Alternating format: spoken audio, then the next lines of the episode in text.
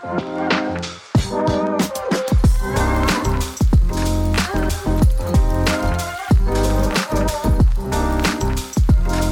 Питер! С вами подкаст о еврейском лайфстайле, о том, чем живут современные евреи в Петербурге, что они делают, что их волнует, куда они ходят. С вами его ведущие, две еврейские мамочки Таня Нирман. Привет. И Ника Войтяцкая, а также наш любимый соведущий, мамкин психолог Паша Кабанов. Всем привет. Сегодня у нас специальный гость нашего подкаста, директор э, школы мадрихов в Есоде Ксюша Гарбар. Это суперспециалист по межличностному общению. Всем привет, друзья. Отлично, ребята. Я очень рада, что мы собрались. Э, хоть сегодня мы с некоторыми ведущими в цифровом формате, да, Таня?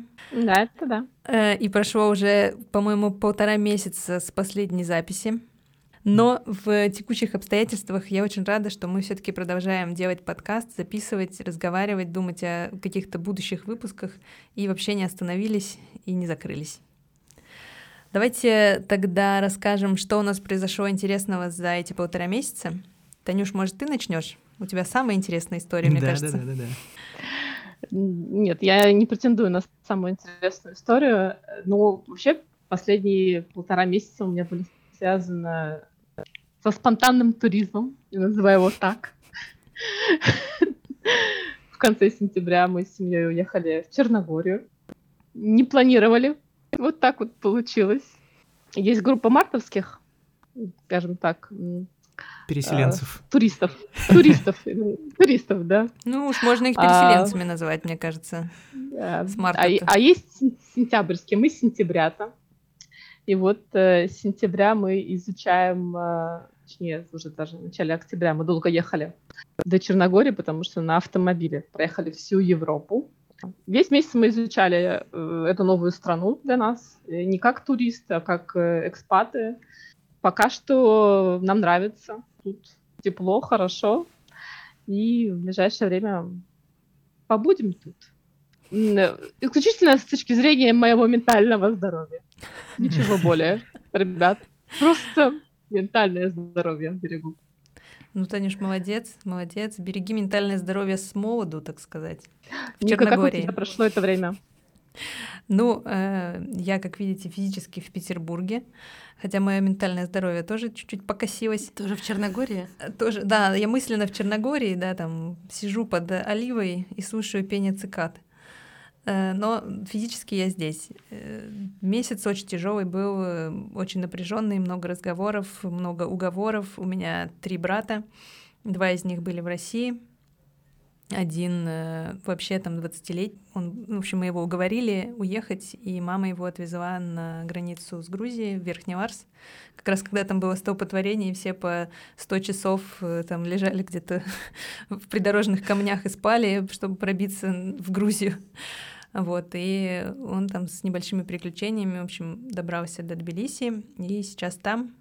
И, в общем, на самом-то деле, вот эти вот молодые ребята 20 лет, они абсолютно адаптируются к любой ситуации вот так вот. Ну, конечно, он уже ест хачапури, пьет кинзмараули. Я больше скажу, он там уже сделал собственную выставку, он художник, начинающий. Не растерялся, короче, парень, ему там нормально, все хорошо. Мы все за него очень рады. Вот, Паш, у тебя что? Что расскажешь? У меня все хорошо. Э, Ну, я согласен, да, был, была там неделька какая-то в сентябре нервная, может быть. Э, Я сам чуть э, не уехал в картофельную республику. Вот, и очень рад, на самом деле, что я этого не сделал, потому что это были какие-то поспешные шаги, И, ну, есть такой принцип, что вот если хомячки куда-то бегут, то не надо за ними бежать. Вот, ну это не ко всем относится, это, конечно, да. Да-да, мы тебя поняли, Паш, потом в подворотне Не каждый поговорим. хомячок может сделать выставку просто. Ну, во-первых, да, во-вторых, есть, ну, не, не у всех вот истории с переездом заканчиваются как-то вот хорошо, потому что у меня из окружения тоже куча примеров, когда люди вот буквально там через несколько дней возвращались обратно, потратив на вот эти перемещения пару сотен тысяч, и, ну, мне кажется, такое себе. У меня что, у меня работа в основном, потому что в прошлый раз я ее только нашел, А, Сейчас я в нее погрузился и По уши. глубже. Вот. Ну, хорошо, что у тебя есть работа. Мы очень за тебя рады, Паш. Будешь дальше спонсировать подкаст в одиночку. Ксюша, у тебя? А можно я расскажу историю, которая просто произошла со мной вчера? Конечно. Без отсылок к последним полутора месяцам, поскольку у нас сегодня тема поддержка. Вчера мне в очередной раз позвонили мошенники. Не знаю, звонят ли они часто вам. Мне звонят бесконечное число раз из МВД, из ФСБ, из Сбербанка и всех остальных банков. Это не реклама банка, если что. И, а я всегда беру трубку. У меня такая позиция, если я с ними поговорю долго, я спасу какую-нибудь бабушку, которая не будет с ними долго разговаривать. А мне приятно, я же кто? Мастер эффективной коммуникации, как вы меня и представили. А, И он вчера со мной начал разговаривать, э, сказал вот этот юноша, который мне звонил, что, естественно, с моей карты прямо сейчас э, воруют очень большую сумму денег. Была бы у меня там большая сумма денег. В общем-то, у меня и карты в этом банке нет, э, но так или иначе угрозы были, и я сказала, когда он мне говорил, Ксения, послушайте, вы прямо сейчас должны спасать свои деньги. Сказала, «А как вас зовут? Он представился Алексеем. Я говорю, Алексей, у меня сейчас столько проблем. Вот это вот вообще не является приоритетной. И что сделал Алексей? Сказал, Ксения, а что случилось? Расскажите мне. Я спросила Алексея, что, психолог? Он сказал, что у них в подразделении вообще-то э, готовят и психологов. Я не поняла, подразделение имелось в виду МВД, или он уже понял, что я осознала, что они подразделение мошенников. Так или иначе, Алексей мне сказал, Ксения, в мире есть черная полоса, белая полоса, все образуется, и это тоже пройдет. И что приятно, царь Соломон нам говорил, что это тоже пройдет, и мошенник Алексей вчера мне сказал то же самое. И в конце пожелал мне хорошего вечера, хорошей жизни, не ругался на меня и вообще всячески предлагал мне свою поддержку. Что я Ничего хочу себе. этим сказать? Что я даже не знаю, что я хочу этим сказать. Во-первых, приятно получить поддержку, откуда ты ее не ждешь. Это один из тегов нашей сегодняшней встречи, я думаю. И мир действительно не черно-белый. Иногда даже мошенник, который представляется человеком из МВД, может поддержать тебя субботним приятным вечером. И- Это практически притча у нас тут на глазах. Майс, если бы был шаббат, но вдруг вы слушаете нас в шаббат, шаббат шалом тогда вам, друзья. И что из каждой ситуации нужно извлекать выгоду.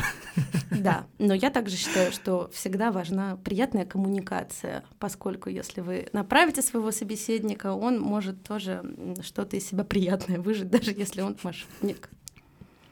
Но это, мне кажется, особое умение направить э, собеседника так как-то. Тут реклама должна быть школа мадрихов, где мы примерно этим будем А заниматься. вперед, рекламируй. Супер. Э, Думаю, что и так, надеюсь, наберется у нас курс. В ноябре начнем рекламу, начнем вам рассказывать через все наши еврейские соцсети а, о нашем курсе. Школа мадрихов стартует в декабре. Будем учиться вести группы, будем учиться заниматься эффективной коммуникацией. Кейс с мошенниками обязательно рассмотрим, поскольку, как вы видите, он рабочий. И, в общем-то, будем практиковаться со всякими разными группами людей. А этот курс для молодых ребят или для всех? Не будем вешать ярлыки, но так или иначе основная наша аудитория от 18 до 32 лет, скажем так.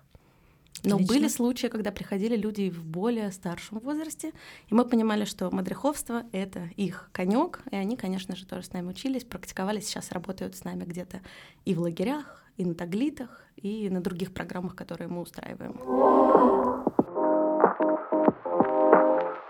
Ну, мы, собственно, плавно подошли к э, нашей теме сегодняшней. Сегодня мы будем разговаривать о поддержке, о психологической поддержке, в частности, о том, как мы сами друг друга поддерживаем, как мы поддерживаем себя. Э, Так как сейчас вокруг у нас очень изменчивый мир, вот мы когда пришли на Лихову, на первой же лекции, нам объяснили, что, значит, вокруг сейчас происходит турбулентная реальность. Вукамир. Либо вукамир, да, вот я тоже люблю это слово, и я очень благодарна, что нам тогда, это в декабре было 2021 года, что нам тогда это сказали, потому что когда все это начало прямо реально происходить дальше, там вот, я думаю, «О, отлично, этому хотя бы есть название, и я понимаю примерно, что происходит. Это, кстати, тоже меня очень поддержало тогда. Вот. И, собственно, этот э, турбулентный мир, он э, рассчитан, видимо, на очень крепких э, ментально людей. А мы, мы не все такие. Поэтому приходится как-то с этим работать и стараться себя и своих близких, и там, мошенников поддержать. Алексей, привет. Надеюсь, ты меня слушаешь. Я почему-то подумал сейчас про эту, про сказку про трех поросят, что у одних там дунешь, и у них крыша сносит сразу, да? О, хорошая метафора. Да. Кстати, реально есть люди, которым дунешь и крышу сносят сразу. Разные люди бывают. И мы, мы никого не осуждаем. Мы всех поддерживаем. Мы всех поддерживаем, да. И поддерживаем себя в первую очередь. Я думаю, что многие слышали вот это вот правило про то, что сначала надеть кислородную маску на себя в самолете, а потом уже на своего соседа, ребенка, собаку и кому там еще полагается кислород. Ну, интересно, что это правило мы слышали, и по факту мы никогда его почти не применяем, потому что если мы с вами буду говорить мы, вы подставляете себя или говорите нет, я с тобой, Ксения, не согласен, не согласна, имеете право. Я в целом сегодня буду транслировать свои какие-то мысли, а вы имеете право с ними не согласиться. А если согласитесь, здорово. Частенько происходит так, что мы, оступаясь, э, потом очень себя за это виним, Карим, используем неприятную лексику в отношении себя, потому что у нас от себя очень завышенные ожидания. А если так сделает кто-то из наших близких или из наших друзей, мы, разумеется, не кинемся на него с кулаками, ну, я надеюсь, и найдем какие-то приятные слова поддержки. И получается так, что себя-то мы на самом деле и не умеем поддерживать. Нас всегда учили помочь другу, уступить слабому, и редко нам говорили, что я у себя один, и надо поддержать в первую очередь себя. Поэтому метафора про маску рабочая, но рабочая зачастую только в теории, к сожалению. Что же нам с этим всем делать? Есть такая штука, называется метод self-compassion, самосострадание, осознанное самосострадание. Э, не нравится мне, как это звучит по-русски, потому что корень от слова «страдать», но так или иначе, что имеем? Осознанное самосострадание говорит нам о том, что как раз-таки в первую очередь нам надо научиться бы поддерживать себя самостоятельно, что нам не всегда нужен для этого другой человек. Понятно, что когда нам совсем плохо, мы привыкаем искать поддержку э, где-то вовне, но есть такой э, советик э, научиться поддерживать себя самостоятельно, и этот навык в целом можно выработать, и он состоит, ну, грубо говоря, из трех пунктов. Первый пункт звучит мудро, это осознанность. На самом деле нужно просто осознать в моменте, что с тобой происходит, и не пытаться подавить чувства, которые у тебя есть, или эмоции, или не делать вид, что ты уже не находишься в той ситуации, в которой мы с вами оказываемся, да, когда нам плохо. И, казалось бы, звучит просто. Естественно, уже на этом шаге многие из нас спотыкаются, потому что совершенно непонятно, как же не обесценить свои чувства, если э, с детства их э, зачастую обесценивали другие люди. Да? Это да. первое, что мы должны выработать, это попробовать протянуть себе руку помощи и понять, что со мной происходит, сказать по-честному, мне сейчас плохо, мне сейчас горько, досадно и какие-то другие э, эмоции, чувства, которые у нас могут возникнуть. И второй пункт э, из этого подхода говорит нам о том, что мы не одни в этом мире проживаем такого рода эмоции и периоды, и нет ни одного человека во Вселенной, который бы не чувствовал то же самого когда-то. Понятно, что, с одной стороны, может звучать так, словно мы обесцениваем сейчас то, что с нами происходит, но на самом деле нет. Мы скорее пытаемся быть соучастниками этой ситуации, мы разделяем эту ситуацию с другими людьми и понимаем, что всем в мире было тяжко. Мне кажется, это какая-то форма нормализации такой, да? Ну, когда Своих ты понимаешь, чувств. что ты не да. один в этих угу. чувствах, и даже если у другого человека сейчас не происходит то же самое, или в целом он не сталкивался с этой ситуацией, набор эмоций и чувств у него все равно абсолютно такой же. И что-то другое влияло на него таким образом, что он оказывался в этой же, можно сказать, эмоциональной яме. И получается, что это, этот шаг помогает нам осознать себя как неодинокого человека. Потому что очень часто, опять же, в наших головах звучит, когда с нами что-то не так, что только мы могли напороться на такое, не знаю, несчастье, только я такой неудачник, у всех остальных в мире все в порядке, и только я так плохо себя проявляю. На самом деле нет. Любой человек так себя чувствует э, в тех или иных ситуациях.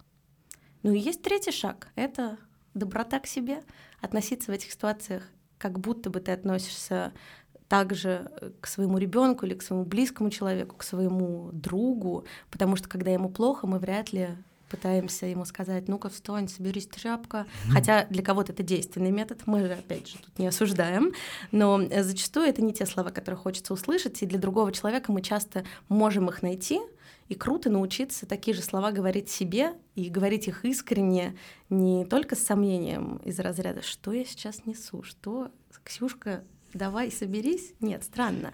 А когда мы говорим себе что-то доброе и действительно понимаем, что так бывает, не у всех каждый день должен быть идеальным, и в целом мир не устроен таким образом, что каждый день будет дарить нам не знаю, солнышко, радугу и улыбающихся песиков. Бывают дни, когда песики нам не улыбаются, и это нормально. Вот я здесь сразу вижу какую-то проблему в том, что э, вот если поймать вот эту всю осознанность, вот эти все там три шага, э, не станешь ли ты вот прямо на все события в своей жизни вот реагировать, вот это вот все рефлексировать, анализировать, э, когда если бы ты был неосознанным, ну, ты бы большинство из них просто там пропустил, может быть, не знаю. Ну, насколько я понимаю, непрожитые эмоции тебе потом аукнется, в том числе и физически. Если это какая-то интенсивная особенная эмоция, ты ее откинул, ну, там... Расстройство, не знаю, ребенка из-за того, что ему не купили обещанную игрушку. Казалось бы, это всего лишь игрушка, и ребенку часто говорят, ой, да ладно тебе, забей, угу. что ты. И в этот момент, конечно, э, любая такая непринятая эмоция учит ребенка, что его эмоции вообще-то не важны. И заканчивается это как раз-таки тем, что мы встречаемся потом со взрослыми людьми, которые э, делают вид, что у них все в порядке, когда у них не в порядке. И они даже другому человеку не могут помочь, если они себе не могут помочь. Как он может распознать, что с ним происходит, если он с детства свои эмоции пытается отодвинуть, потому что ему говорили, что они неудобны, неприятные и для других людей не полезны, например. Но мне еще, в принципе, вот кроме практической стороны, так скажем, э, осознанности, мне, в принципе, нравится понимать, что я делаю и почему, где внутренняя мотивация каких-то эмоций, э, что, что их вызвало, там, почему я в этот момент там взбесилась, хотя всего лишь задела пальцем комод ноги, пальцем ноги. Но иногда ты просто как бы такой, ну, ударилась там больно, идешь дальше. Иногда ты, ну, яростно очень реагируешь на это, особенно если рядом кто-то есть э, близкий, то можно слить э, вот эту вот агрессию на этих людей несчастных и сказать им, что вообще они там ничего не делают правильно, все делают неправильно.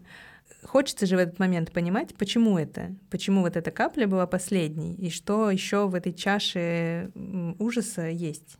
Ну, потому что, скорее всего, если ты так реагируешь, наверное, до этого что-то с тобой тоже произошло. Возможно, где-то ты расстроилась, кто-то тебя обидел, или, может быть, ты не превзошла собственные ожидания и при этом не сказала себе, о, Ника, так бывает, это досадно, ничего страшного, мы сделаем это еще раз.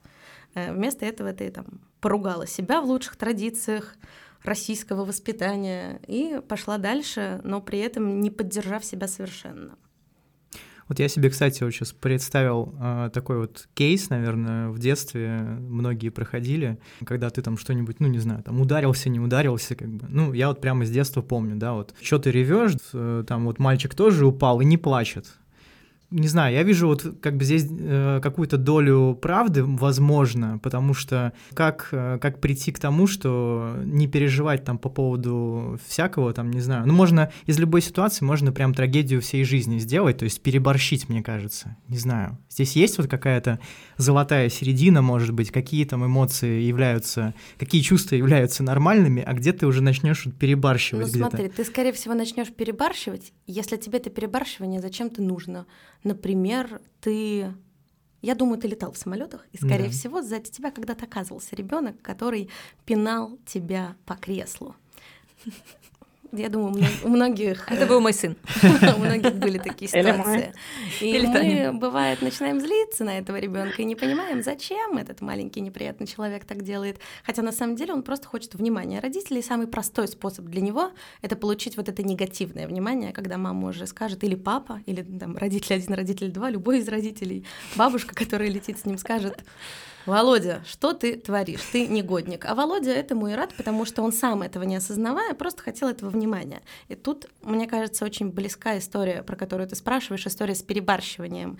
Мы будем какие-то, э, какими-то эмоциями подпитываться, потому что, возможно, другие мы пытались э, пропустить. Нам очень нужен какой-то яркий катарсис. Получается, что ты тоже немного подменяешь понятие, потому что когда ты просто по-честному умеешь немного рефлексировать, когда ты примерно понимаешь, какие эмоции ты сейчас проживаешь, какие чувства с тобой происходят, ты э, в этот момент не замалчиваешь их, но и, конечно же, не даешь выплеск каждому из них. Ты просто не осуждаешь себя за то, что ты чувствуешь.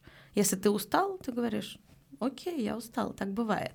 Потому что иногда мы перед собой ставим гораздо более сложные задачи. У меня есть подруга-психолог, недавно у нее в сторис видела совершенно очаровательный текст о том, что она встала в 7 утра, э, очень много запланировала и к 10 уже из своего списка все сделала. А если вы так не сделали, наверное, у вас, возможно, просто слишком сложный план. История, да, не в том, что вы э, ленивый, а в том, что, может быть, не нужно было планировать так много и отнестись к себе немножечко с добротой, с поддержкой, понять, могу ли я вывозить сейчас столько, сколько вывозил раньше, когда у меня не было фоновой тревожности, например. Хороший метод. Как будто бы эта вся история немножко про э, очень такой высокий уровень глубины. Ну, не сразу к этому можно прийти. Как будто бы сейчас, с того, что я вижу, э, не все, во-первых, к этому готовы прийти, такую прям высокой осознанности, да, там в моменте чувствовать это все, осознавать. Я бы начала, наверное, вообще, в принципе, с базового. Ну, как мы видим, люди себя поддерживают здесь сейчас простыми примитивными способами. Не все готовы так глубоко погружаться. Я знаю, что, например, Паша вообще такой у нас, э, я сам справлюсь. Э, ну, я с Никой психотерапия. Я уже больше года работаю с психологом. И мне это помогает. Я знаю, что просто работа с человеком, который тебя ведет, который понимает, что сейчас у тебя здесь происходит, такие вроде как примитивные вещи, да, просто работать с психологом, если тебе, если тебе плохо. Ты так это, себя обесцениваешь, это нормально. Танюша, так себя обесцениваешь, просто работа с психологом, примитивные, примитивные вещи. вещи. Ну нет, я ну бы так не сказала. Очень многим людям гораздо проще а, так сказать, обнять себя вот эти, по этим трем ступеням, которые Ксюша сказала, чем записаться к психологу. Потому что первое, что испытывает человек, который хочет записаться к психологу, это внутреннее сопротивление. Дальше начинается там поиск отговорок, нет денег, нет времени, я не знаю, куда идти, а этот не подойдет, а мне нужен вот тот, который блогера, разгреб всю жизнь, Мы но у него нет людей. записи. Я, ну... я, я вам могу вот первую причину назвать, почему люди, наверное, не идут к психологу. Мне уже вот, ну, не то чтобы мне советуют тебе к психологу пора сходить, а я просто сам задумывался, вот, ну, что-то все ходят, может быть, тоже сходить, потому что, ну, я скептически к этому отношусь, ну, честно. У меня всегда вот была вот эта история, что там соберись тряпка, вот у меня была вот эта вот негативная мотивация через всю мою жизнь прошла, и поэтому я вот как тряпка собираюсь там каждый день, да. первое, что я думаю вот про поход к психологу, а какого э, черта я вот, ну, пойду к нему, кто это вообще такой и чем он мне может помочь. Я сомневаюсь насчет э, компетенции человека, я сомневаюсь насчет того, что э, мне вообще эта тема подойдет. Э, и я это в первую очередь вижу как трата своего времени и денег, потому что это тоже все не очень дешево стоит, если это хорошего качества. Поэтому вот пер первый такой вот блокер, наверное, который есть у людей, которые к психологу не идут. Ну, все, о чем ты говоришь, очень понятно и очень логично. И хочу зацепиться за несколько мыслей. Первое, что ты сомневаешься, что тебе это подойдет. Когда мы идем лепить из глины на один урок, мы не ожидаем, что это подойдет нам на всю жизнь. А от психолога мы ждем какой-то, какого-то вклада в нас такого, будто бы сейчас произойдет чудо. Друзья, спойлер, чудо не происходит. С психологом нужно работать так же, как с фитнес-тренером. Он вам помогает, у него есть определенные инструменты. Он не какой-то гений, у него есть просто образование, навыки и понимание, как работает его инструментарий. А ваша задача, к большому сожалению, работать когда вы к нему приходите с каким-то запросом. Но я также не сторонница психотерапии для всех. Я уверена, что у каждого есть свой инструмент. То же самое, что сказала Таня. Э, кому-то нелегко осознавать себя. Это, конечно же, навык, который приобретается не по щелчку пальца. Людям приходится тренироваться, делать какие-то маленькие упражнения, включать какие-то небольшие инструменты для того, чтобы в целом начать понимать, что с ними происходит. Многие люди не отличают свои эмоции, да, они не знают, что с ними, они знают, что сейчас мне что-то хорошо, а что-то сейчас мне плохо. О том, что у эмоций есть большой спектр, что эмоции вообще отличаются от чувств, для многих оказывается в новинку. Поэтому мне кажется круто, чтобы каждый выбрал для себя способ.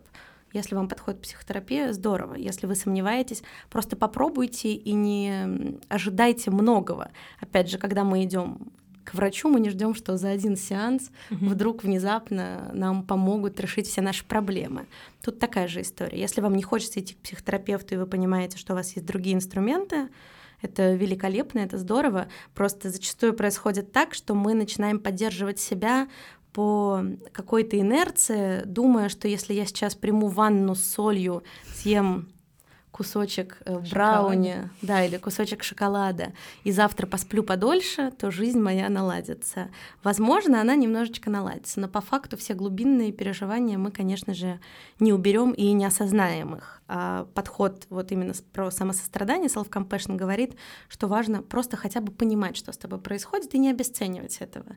И не говорить, а, ладно, забей, ну и что, сейчас всем же плохо. Это то, что мы часто слышали в детстве. То, что mm-hmm. ты говорил, вот мальчик другой не ревет, а ты ревешь. У другого мальчика другие триггеры, другие эмоции. Он имеет право не реветь, а я хочу реветь и буду реветь. И главная история в том, что если мне дать переветь, скорее всего, я перестану и пойду дальше. А если я не пореву, то рано или поздно мой рев прорвется в те моменты, когда будут я реветь буду, все вокруг. Когда да. я не буду этого ожидать. Да, все верно. Я вот про мальчика, про этого, Паш, про тебя, видимо, хотела сказать, э, что тот мальчик второй мог не заплакать, потому что он до этого 50 раз ударившись заплакал, а мама к нему подошла и сказала, тебе больно, бедный мой малыш, я тебя сейчас пожалею, и что-то сочувствующее еще там, не знаю, объятия по голове погладить и так далее.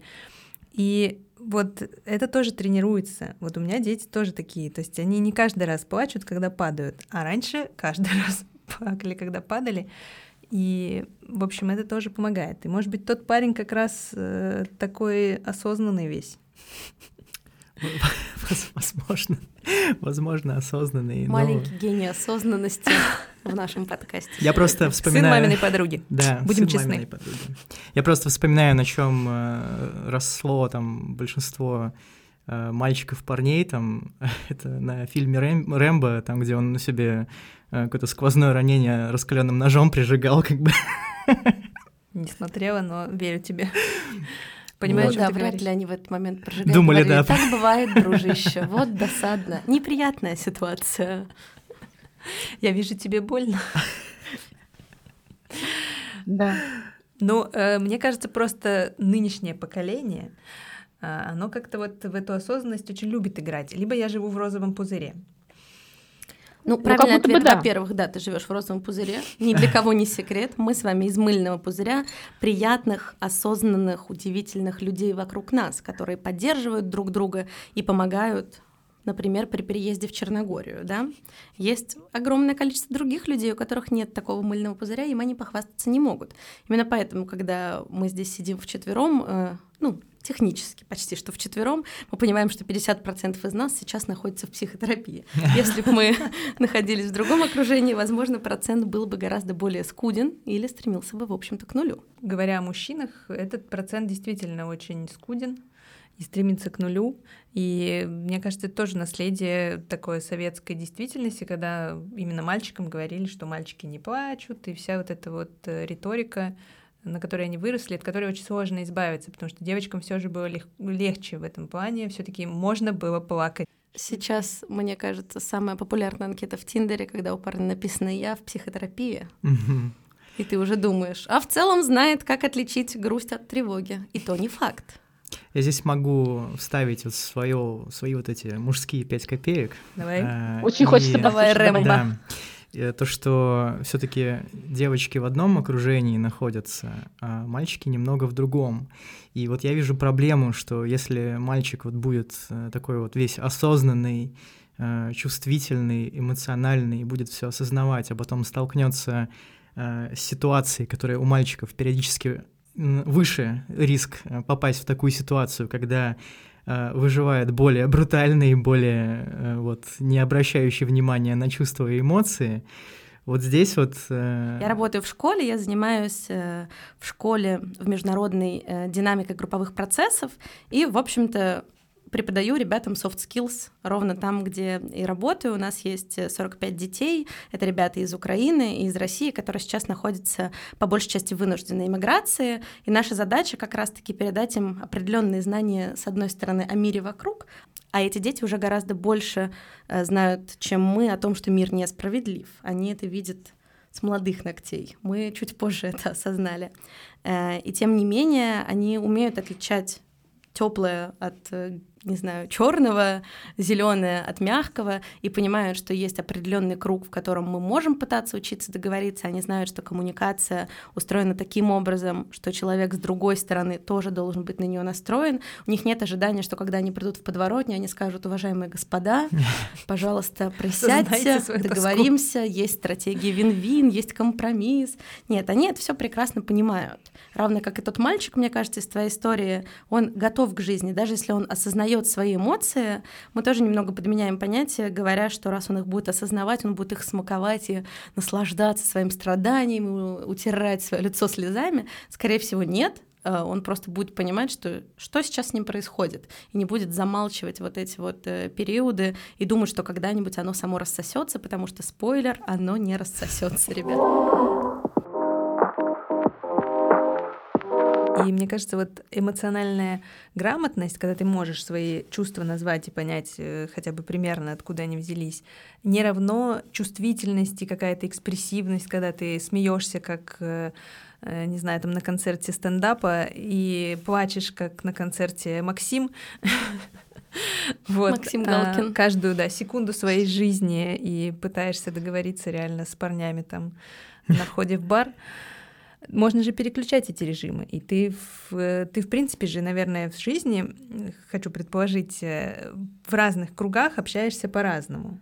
Да, конечно. Например, в нашем э, круге там лиховинцев ты понимаешь, что за какую-нибудь жесткую шутку тебя не распнут.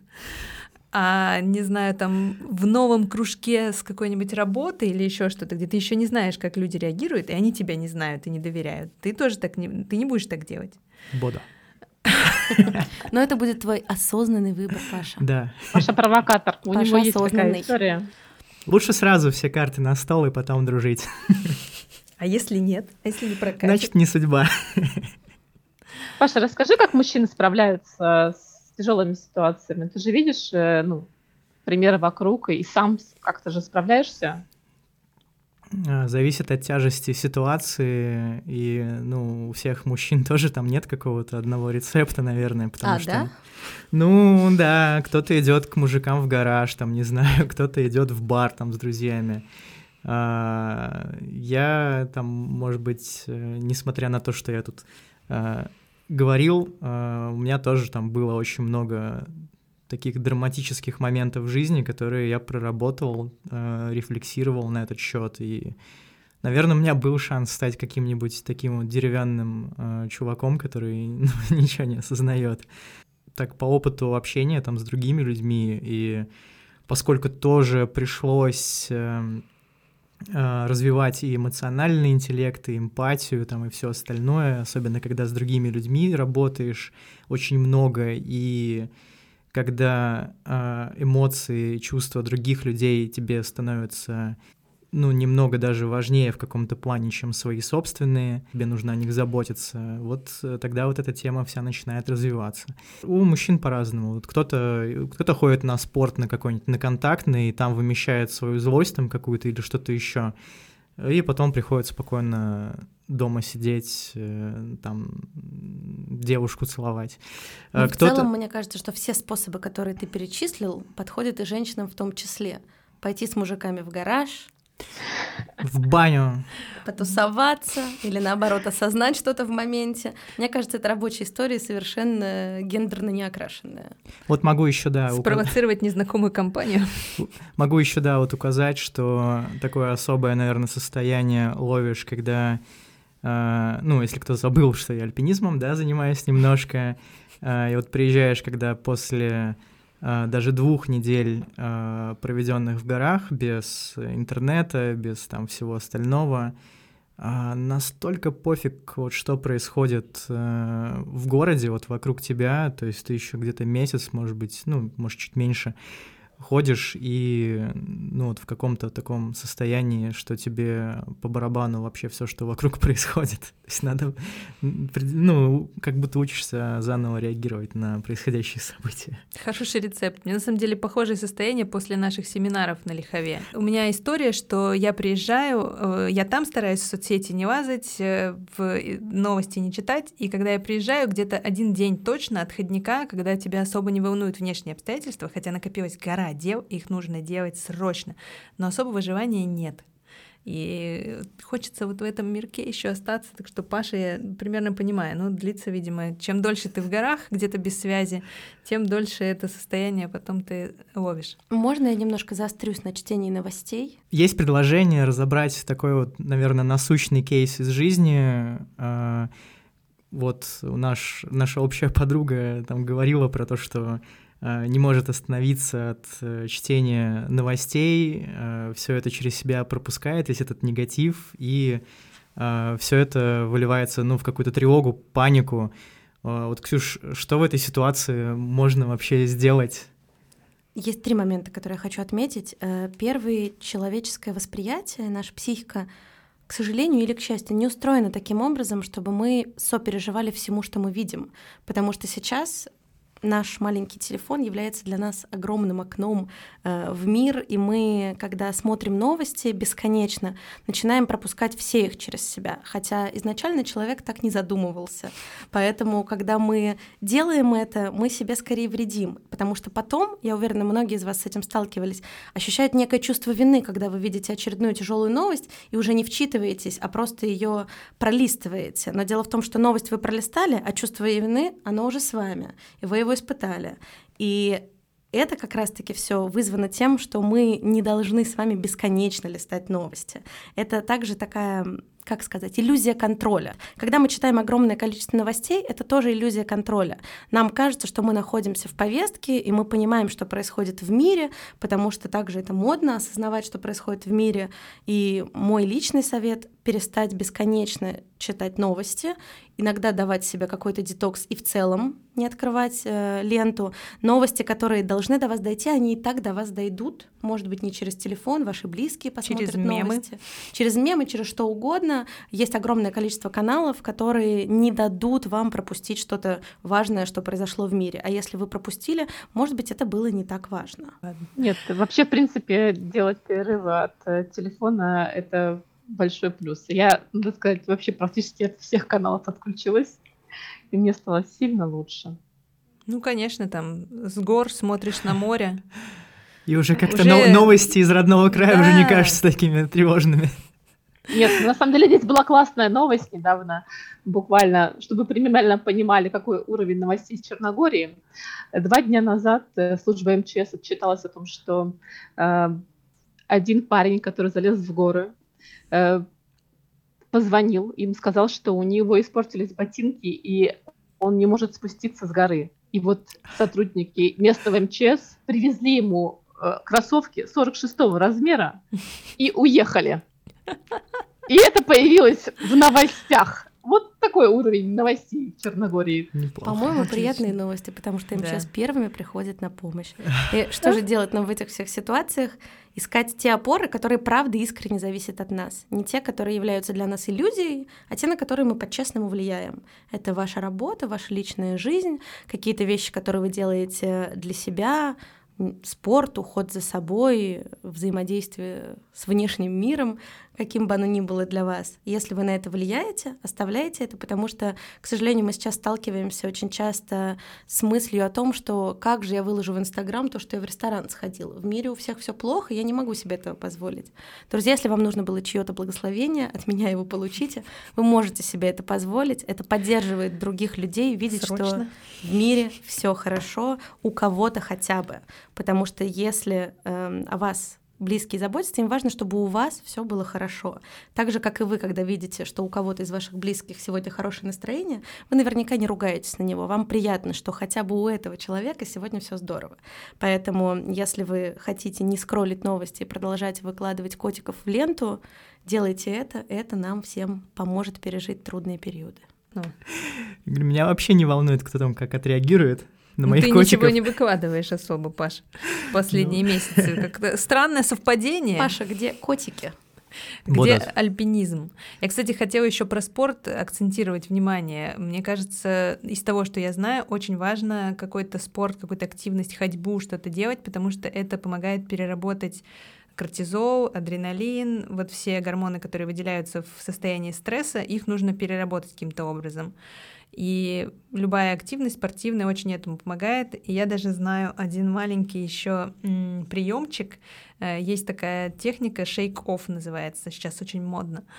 Эм, Это нужно потрястись. Ты встаешь и вот так вот трясешься и делаешь, можно это под музыку делать, и танцы, кстати, из этой же серии тоже вот включаешь любимую музыку, ты один, никто на тебя не смотрит, ни соседи, ни муж там, ни какие-нибудь еще близкие, и можно позволить себе любые движения.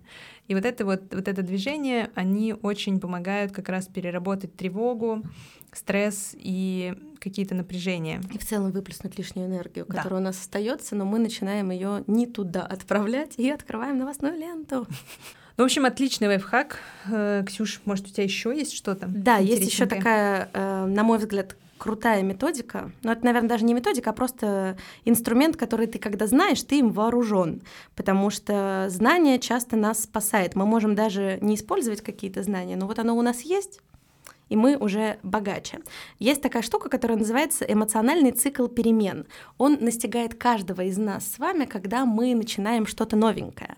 И это очень сопряжено с темой поддержки, потому что, опять же, кивните в зале те, кто когда-то лежал в 3 часа ночи и думал, что с завтрашнего дня начнет жить заново. Это я. Мы начнем себя поддерживать, мы с завтрашнего дня начнем и ванны с солью принимать, и в клуб танцев ходить, и другие пенсионерские увлечения себе позволим. А когда утром просыпаемся, оказывается, что нет, мы не начинаем этого делать. В общем, история в том, что эмоциональный цикл перемен состоит, э, если вкратце, из пяти разных пунктов. И первый пункт, который нас настигает, это необоснованный оптимизм. Нам в эту секунду кажется, что мы достигнем сейчас этой цели, и нам все будет очень просто. Мы э, заряжены своими эмоциями, выброшенными гормонами в нас, и нам кажется, что все сейчас будет здорово и супер. Потом нас настигает информированный пессимизм, потому что мы тут начинаем понимать, что не все так просто. Что для того, чтобы ходить утром на пробежку, надо встать утром, а это уже сложно. Или для того, чтобы, не знаю, заработать много денег, нужно работать, или для того, чтобы похудеть, нужно заниматься спортом, и оказывается, что все это не так приятно. После чего мы проваливаемся на третьем этапе в момент отчаяния. Я это называю как раз эмоциональная яма.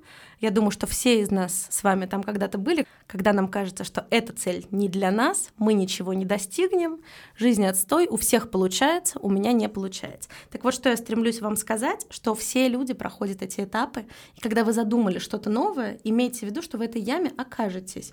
Вы в любом случае в нее окунетесь. Вопрос в том, что если вы информированы, то вы будете знать, что после этого будет следующий этап уже оптимизма и успеха, самореализации, достижения ваших целей. Главное эту ямку перебороть. И особенно, если вы вдруг решили с завтрашнего дня начать заботиться о себе, пожалуйста, не останавливайтесь. И когда вас настигнет этот пессимизм, вспомните, что это нормально, обнимите себя, поддержите себя в этом моменте. И дальше у вас все будет гораздо-гораздо проще. Эх, в каком мире бы жили бы, если бы ночная мотивация сохранялась на весь день, да? В идеальном, в идеальном просто. Все были бы супер э, объятые своей заботой. Но мне очень понравилась, Ксюш, твоя вот эта вот информированность теперь, которая и моя. Теперь И она наша надеюсь, общая информированность. Да, она поможет некоторым начать что-то с понедельника, со следующего, конечно. Да. Но лучше этого. начать прямо сейчас. Да, не обязательно ждать понедельника, на самом-то деле. В общем, завтра сядьте, возьмите блокнотик и осознайте свои эмоции. Такое домашнее задание до следующего подкаста. Да. Потом спросим, как вы справились. И делитесь вашими эмоциями в комментариях. Да, на самом деле, ребята, делитесь своими историями, эмоциями. Может, мы можем чем-то вам помочь, что-то подсказать, присоветовать. Или, может, вы хотите просто рассказать свою историю и в ответ получить кучу сердечек, которые мы вам наставим и пришлем. Спасибо, что послушали наш выпуск. Э, подписывайтесь на наш телеграм-канал Шалом Питер. Там есть ссылки на все наши подкасты на всех платформах, в том числе и на ютубчике. Э, ставьте нам реакции и лайки на Яндекс Музыки. Нам очень важно набрать 100 подписчиков, чтобы раскрутиться, и нас слушали тысячи подписчиков. Берегите свое ментальное здоровье и развивайте эмоциональный интеллект. О, это вам Паша говорит. Это дорогого стоит. С вами был подкаст «Шалом Питер», наш специальный гость Ксения Гарбер. Всем спасибо, друзья. Э, и наши чудесные ведущие Таня. Паша. И Ника. Всем пока. thank you